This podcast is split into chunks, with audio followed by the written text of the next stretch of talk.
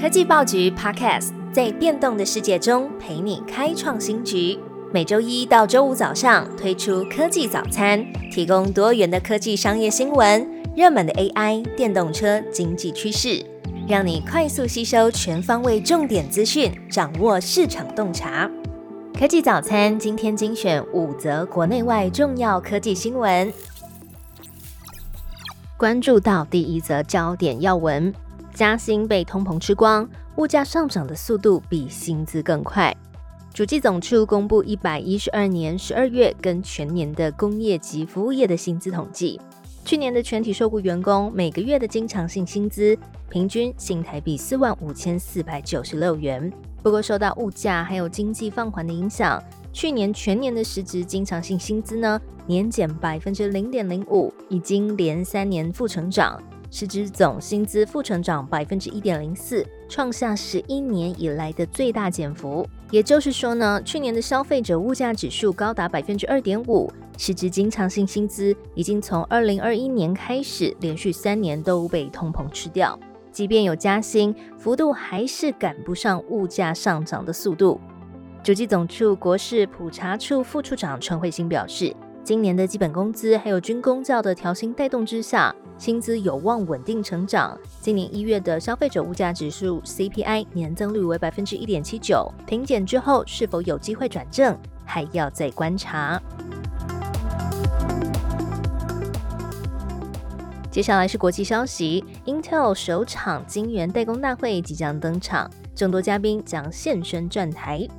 Intel 在去年六月宣布要把晶圆代工的服务分割成为独立事业体。那第一次的晶圆代工服务大会将在台湾时间二月二十二号的午夜展开，会分享半导体的新技术、业务的路径图。那站台的嘉宾呢，有美国商务部长雷蒙多、微软 CEO 纳德拉，台湾方面也有联电还有联发科会出席。Intel 执行长基辛格特别在 X 平台上面分享，OpenAI 执行长 Sam Altman 会一起参与。根据中央社的报道，这场大会距离台积电日本熊本厂二月二十四号的开幕式呢，只有隔三天，双方的彼此较劲意味非常浓厚。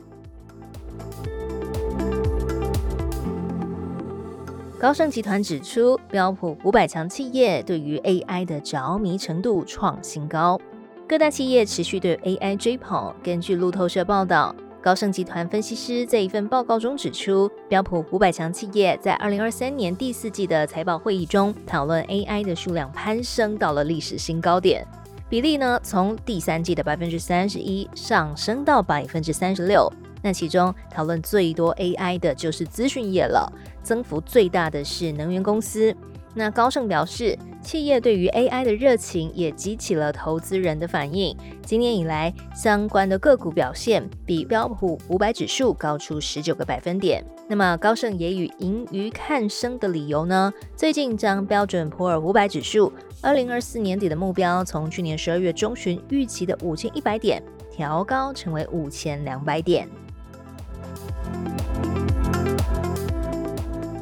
再来电动车的焦点。美国放慢二零三零年电动车的转型目标，可能放宽减排的规定。美国政府在二零二三年的四月推出碳排放限制，要求二零三二年把新车的排放量减少百分之五十六。相对应的做法是增加零排放的车辆售出。美国国家环境保护局提出的法规草案当中，目标是要在二零三零年让电动车占新车产量的百分之六十，那二零三二年要占到百分之六十七。不过，路透社报道，美国政府会放慢减排的步调，让美国的汽车业有更多的时间来推动电动车的销售。二零三零年，电动车占新车的总产量比例将放宽到低于百分之六十，最快可能会在三月更新这一项法规。最后一则新闻则是，苹果可能会被欧盟裁罚五亿欧元的罚款，源自于 Spotify 的投诉。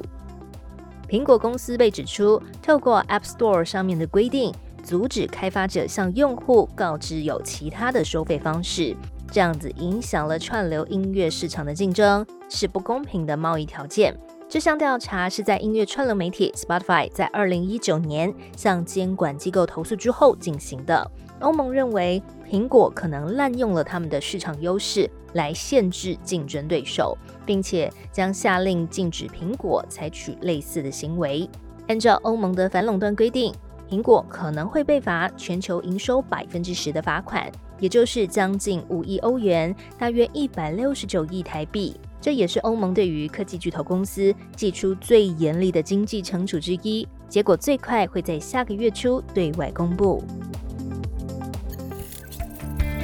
最好听的科技新闻都在 Tag Orange，锁定科技早餐，为你快速补充营养知识，活力开启新的一天。